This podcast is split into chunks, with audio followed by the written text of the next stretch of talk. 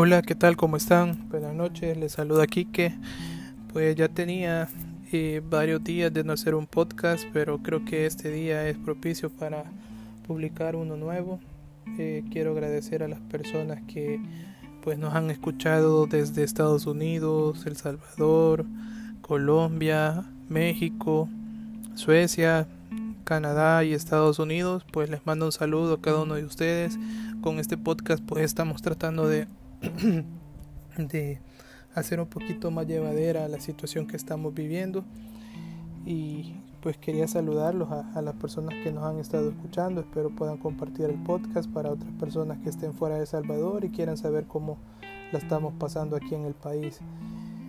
Y para empezar eh, quiero compartir con ustedes eh, un tweet de Fernando Álvarez que es un especialista en béisbol de la cadena ESPN y yo lo sigo en Twitter y me pareció muy atinado algo que él escribió el día de ayer y decía lo siguiente, si usted hoy tiene un trabajo, agradezca, valórelo porque es un privilegiado. Demuestre que es el mejor en lo que hace, que no hay nadie mejor que usted. Puede que no dependa de usted mantener su empleo, pero sí su actitud y esfuerzo para demostrar cuán valioso puede ser pues es importante lo que este periodista está diciendo y es que eh, introduzco pues el podcast con, con, este con este tweet porque pues para muchos el día lunes si no mal lo recuerdo que el presidente anunció que íbamos a estar 15 días más en casa. En lo personal para mí fue fue más preocupante pues obviamente porque eh, no es el hecho de estar aquí en mi casa, sino que obviamente yo tenía, por lo menos para, para abril, tenía tres audiencias programadas. Entonces, obviamente, si uno hace las audiencias y tiene pues un buen resultado, obviamente los clientes tienen que pagar, Entonces, pero pasar 15 días más lo va a complicar, lo va a complicar un poquito. Entonces, yo creo que para aquellos que tienen salarios fijos y se viven quejando de su trabajo. Creo que ya no estamos para estarnos quejando de nuestro trabajo. Miren, hay mucha gente que, que vive con una tercera parte de lo que muchas personas ganan, no obstante tienen buenas prestaciones, eh, les dan para el súper, les dan bonos, algunas personas les dan hasta gasolina, entonces yo creo que ya no estamos para, para estarnos quejando por nuestros trabajos, sobre todo si usted trabaja para el gobierno, dele gracias a Dios el gobierno, pues en teoría usted tiene su pago garantizado. Obviamente por cuestiones de profesión eh, yo he leído y me he dado cuenta de que hay empresas que están suspendiendo los contratos, otros a la gente las están mandando de vacaciones, a otros les están diciendo que les van a reducir el salario, pero que no digan nada. Entonces yo creo que, que mucha gente se la está viendo a palitos y si usted tiene un salario fijo y tiene un buen empleo, no se queje de su trabajo, al contrario, agradezca que tiene un trabajo, valore ese trabajo.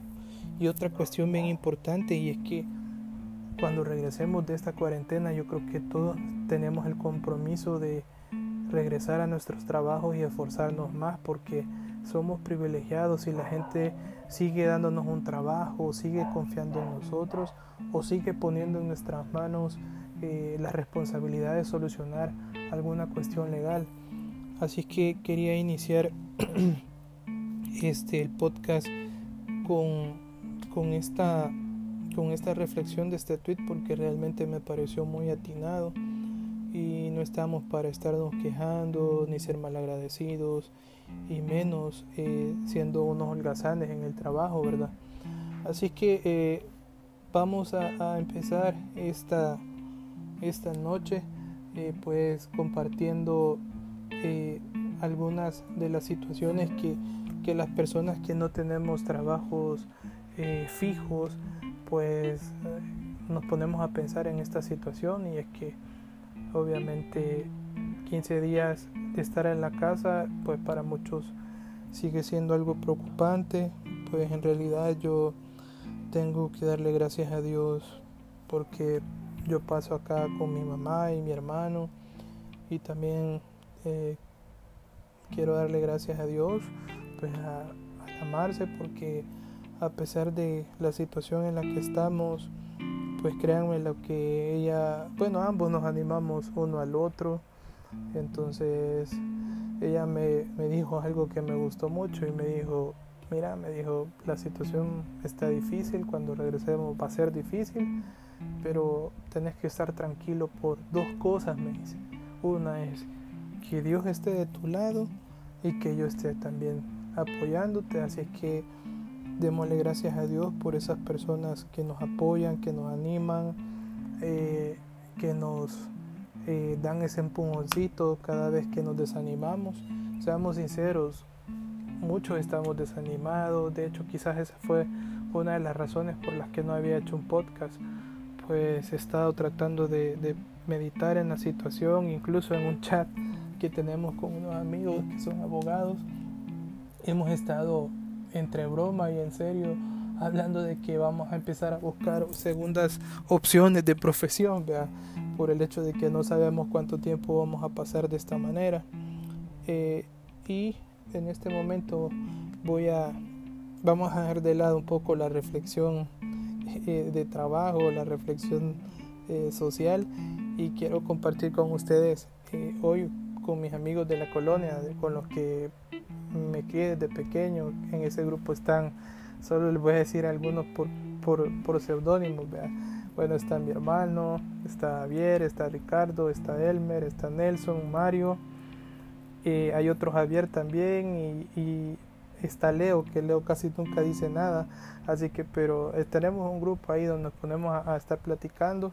Y hoy estábamos hablando de, porque un, amigo dijo de que le recomendáramos una película para, para verla. Entonces, eh, pero hoy quiero recomendar, antes de entrar a la película, pues eh, quiero recomendarles una serie. y esta serie yo la empecé a ver gracias a la recomendación de Jonathan Álvarez es el asistente de, de, uno de mis colegas de profesión. Y la serie que les voy a recomendar es una que se llama Peaky Blinders. Es una serie eh, que está en Netflix y eh, es una serie eh, que es como un drama histórico, por decirlo así. Pues se trata de una familia de gángster que son originarios de Birmingham.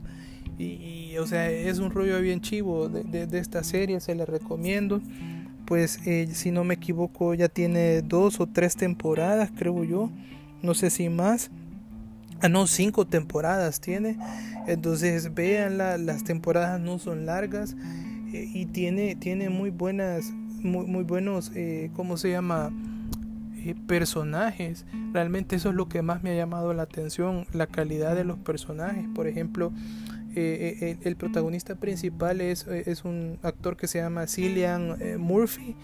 Y este una cosa que me gusta de esta serie es que no obstante es una una serie que del inicio de allá por 1900 entre 1915 y 1925 creo yo si no me equivoco más o menos o sea es el ambiente post eh, Primera Guerra Mundial, si no, si no mal hago el cálculo, pues eh, cada, cada temporada tiene, tiene un personaje eh, secundario principal, por decirlo así. Por ejemplo, aparece Winston Churchill, este, el personaje como tal, también hay, hay, un personaje que, que, para mí es quizás el mejor de la serie, aparte del, del, del, del del, de este Cillian Murphy que se llama Tommy Shelby. Para mí eh, hay un personaje buenísimo y es que lo, el, el que hace Tom Hardy. Usted, ustedes van a escuchar eh, ahí que, que, que, este Tommy Shelby se topa con, con un judío que se llama Alfie Salomons. Eh, entonces, pero este personaje de Tom Hardy es buenísimo. Este sale también Arian Brody. Este salen varios, varios personajes famosos. Hay algunos famosos que hacen cameos también en, la serie. Así que les recomiendo Peaky Blinders. Son cinco temporadas y no las van a sentir. El soundtrack de la, de la serie es buenísimo. Eh, y hoy no les voy a recomendar una película, sino que les, que les voy a recomendar es un documental. Entonces es un documental eh, para, para, para, aquellos que les gusta como la trama policíaca o de investigación, pues les voy a recomendar un documental de Netflix. Se llama Nisman, el fiscal, la presidenta y el espía.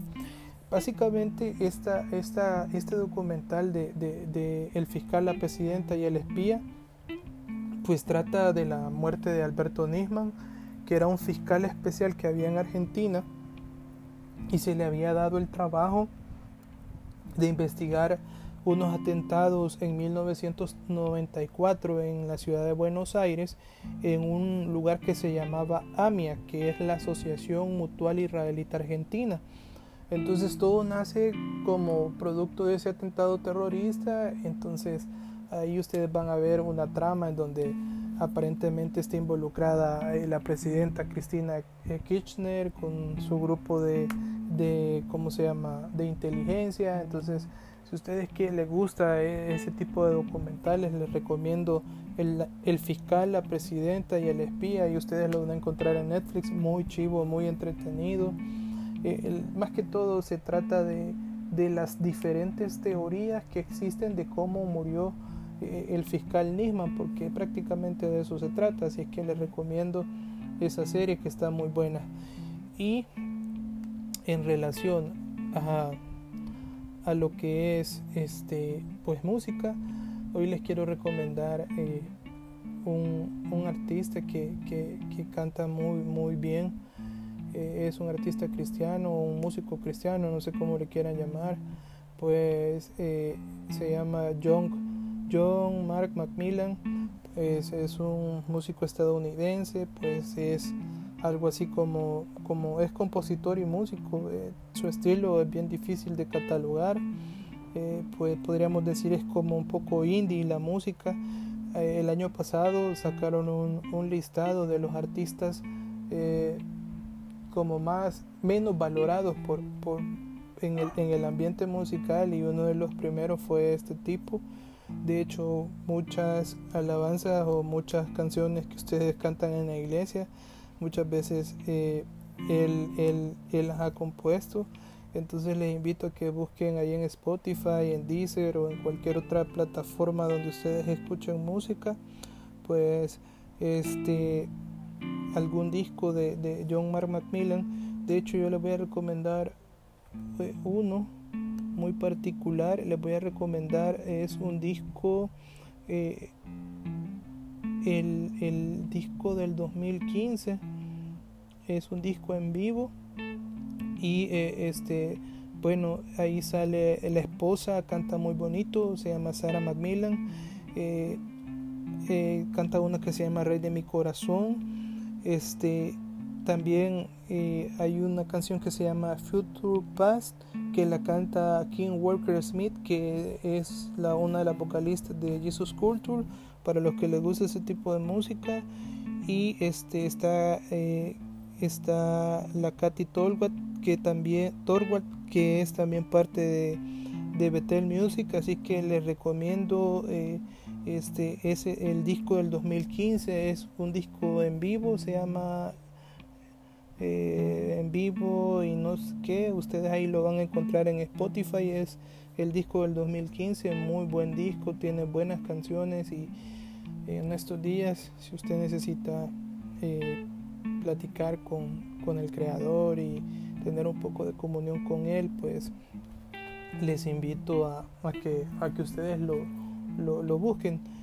Y el disco, si ustedes quieren, quieren pues pasar un buen rato, les quiero recomendar un grupo eh, que es buenísimo, si no me equivoco, fue hace varios días que, que, empezamos a escuchar este, este grupo.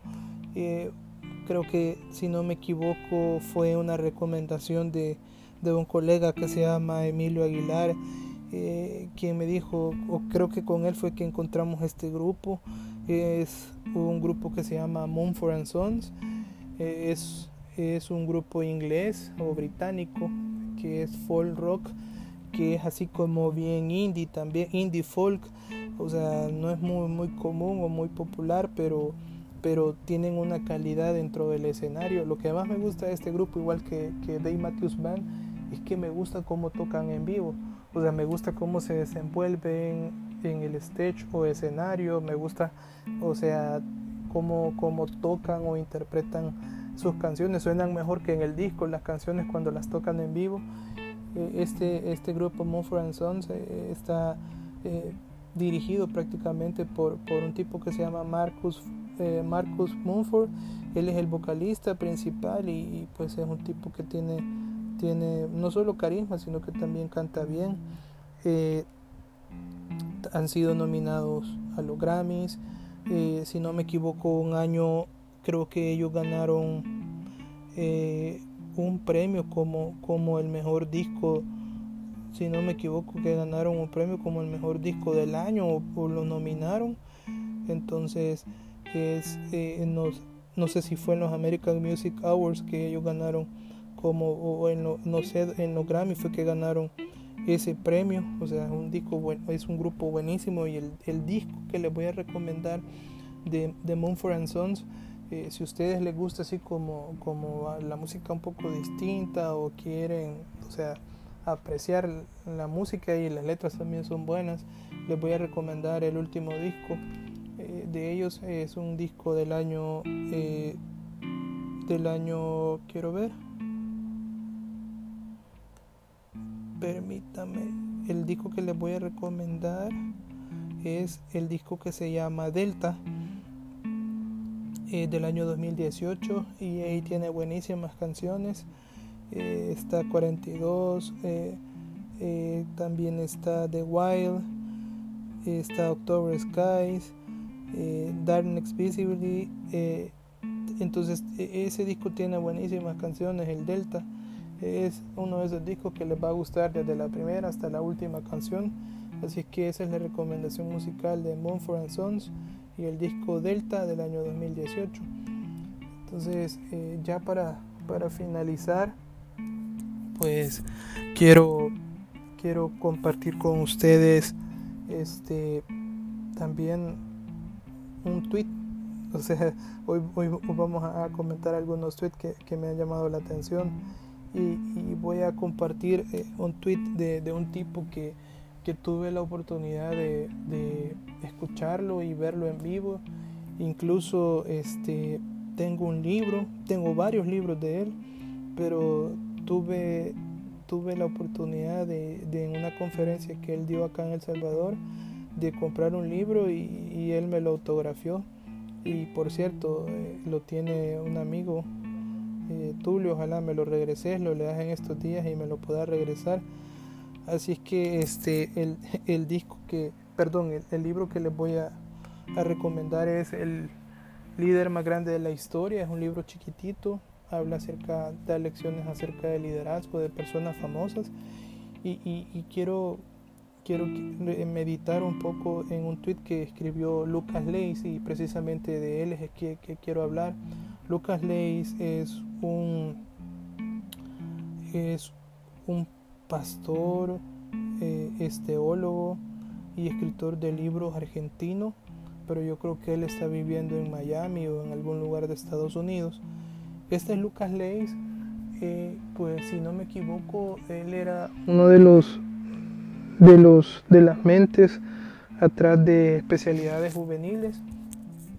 Entonces él eh, pues se dedica a compartir recursos eh, para la iglesia, para que la iglesia entienda el ministerio de niños, para que entienda o equipara el ministerio de jóvenes y adolescentes.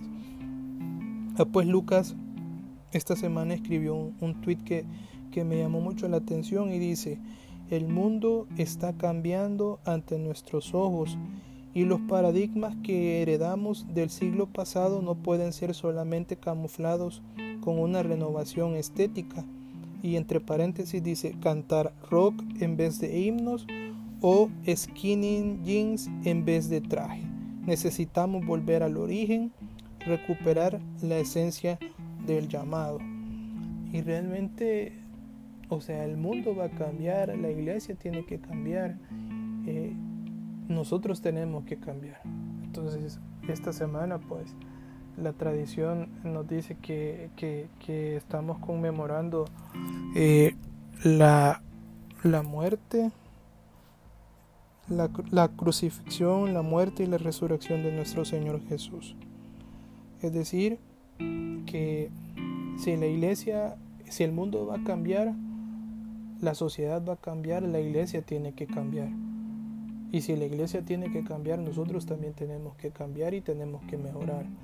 Entonces, eh, hoy en día, pues, eh, la iglesia está más interesada en imitar eh, lo que los demás hacen que la iglesia tener su propia cultura o su propia identidad. O sea, muchas veces creemos que, que que solo porque cantan música más moderna pues ya son una iglesia relevante o porque el que predica se pone camiseta o no usa traje o se pone jeans ajustado y si usa zapatos tenis adidas pues o, zapatos eh, tenis chivos pues ya se está convirtiendo en una persona relevante y, y definitivamente de eso no se trata el cristianismo. Eh, en la otra parte del tweet eh, Lucas escribió me dibujan una sonrisa los que están descubriendo que la iglesia se trata de relaciones y no de reuniones en un templo porque me alegro mucho que lo redescubramos. Fíjense que cuando yo fui a esta conferencia de Lucas Leis, eh, eh, la conferencia se llamaba Cristianos Inteligentes y al final el mensaje era como no hay nada más inteligente que hacer la voluntad de Dios. Entonces a mí me llamó la atención que, él, una de las cosas con las que inicia su, conferencia es que dice, Jesús no ha venido a que estemos haciendo cultos y que estemos engrandeciendo iglesias, parafraseándolo. Entonces, siendo sinceros, la iglesia evangélica o la iglesia católica también, pues muchas veces creen que porque uno va al culto, a la misa, pues ya están haciendo iglesia y realmente iglesia no significa eso. La iglesia somos nosotros y, y, por eso es que él dice, la iglesia dice es una comunidad a la cual pertenecer y no un lugar al que ir. O sea, ¿qué quiere decir eso? la, la, iglesia eh, debe de estar hecha por, por, por relaciones entre personas y no dependen de un templo. O sea, sí, muchos pastores, eh, pues, yo he estado dándole seguimiento a, muchos pastores de aquí en nuestro país o las iglesias y al principio había cierta reticencia o cierta necedad o negación de decir no, no podemos suspender los cultos, pero realmente, o sea, en sí lo que hace lo que nos hace ser iglesia son las relaciones que existen dentro de la iglesia, es decir, la relación que, por ejemplo, en mi caso yo pueda tener con un niño al que le enseño, o un adolescente al que yo le enseño. Entonces, ¿qué tal si, si con esta cuarentena nosotros aprendemos que, que nuestra relación con Dios no va a depender de que estemos yendo tres veces a la semana al culto, que vayamos el miércoles, que vayamos a una reunión de un grupo pequeño o que nos congreguemos el día domingo por una cuestión eh, de costumbre religiosa, sino que eh, la iglesia en sí va a crecer y va a mejorar y va a cambiar si nosotros entendemos que la iglesia se trata de una relación que nosotros tengamos como iglesia con el Creador, es decir, con, Dios. Entonces, quizás eh, solo quería terminar reflexionando y voy a leer de corrido el tweet para que, para que ustedes lo, lo logren comprender por si yo los he confundido. Dice, el mundo está cambiando ante nuestros ojos y los paradigmas que heredamos del siglo pasado no pueden ser solamente camuflados con una renovación estética. Cantar rock en en vez de himnos o skinny jeans en vez de traje. Necesitamos volver al origen recuperar la esencia del llamado. Me dibujan una sonrisa los que están descubriendo en la que la iglesia se trata de relaciones y no de reuniones en un templo porque me alegro mucho que lo redescubramos. La iglesia es una comunidad a la cual nosotros pertenecemos y no un lugar al que hay que ir.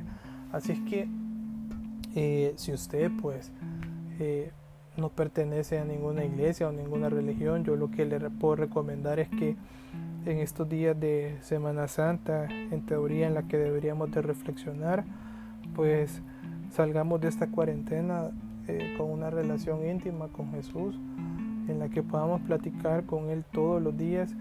Este, me gusta mucho lo que escribe David en los Salmos y, el próximo podcast quiero compartir con ustedes algunas partes de un libro que tengo de, los Salmos y, qué les parece si, si reflexionamos y, nos ponemos a pensar si realmente nuestro corazón eh, es un corazón que le agrada a Dios. O sea, muchas veces nuestro corazón está lleno de rencor, de envidia, de resentimiento, de ira, de enojo. Eh, y son cosas que no nos permiten realmente estar en paz, no solo con Dios, sino también con nuestro Creador. Y, les voy a poner un ejemplo. Eh, no sé si ustedes vieron un video que anduvo circulando de alguien que la policía lo capturó y lo hizo que botara unas cervezas y que repitiera hasta que lo llegaran a traer, no debo de salir, algo así, como que no tenía que salir o tenía que quedarse en su casa. Y si no me equivoco, el tipo llevaba como unas 12 cervezas. Eh, por ejemplo, cuando lo subieron al Twitter, yo me puse a leer los comentarios y, o sea, el pobre hombre, todo el mundo eh, le tiraba, le recordaba a la mamá, le decían que era un tonto y de otra, otro montón de cosas.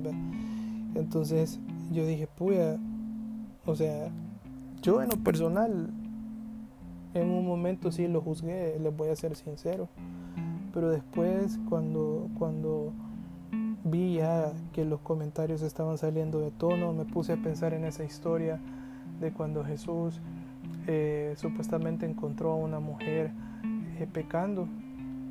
Y Jesús les dijo a, los que lo habían atrapado y los que la querían condenar y, los querían apedrear, dijo, bueno, el que esté libre de pecado, que tire la primera piedra. Y para muchos quizás el alcoholismo pueda ser una enfermedad, para mí es un pecado. Y así como ese hombre tiene problemas de abstinencia para, para dejar de tomar, yo creo que Ninguno de nosotros tiene la capacidad de agarrar una piedra y tratar de tirársela a otro, sobre todo porque quizás nosotros pecamos diferentes a, lo que este muchacho hizo. Así que no olvidemos el, el consejo que les he tratado de compartir esta noche y es que busquemos tener una relación personal con Jesús, no obstante no nos podamos estar congregando. Eh, que no podamos ir al culto, a la misa. Eh, el Evangelio no se trata de hacer cultos o misas, se trata de amar al prójimo eh, y amar a Dios sobre todas las cosas. Así que mucho gusto, cuídense y nos vemos pronto en el próximo podcast.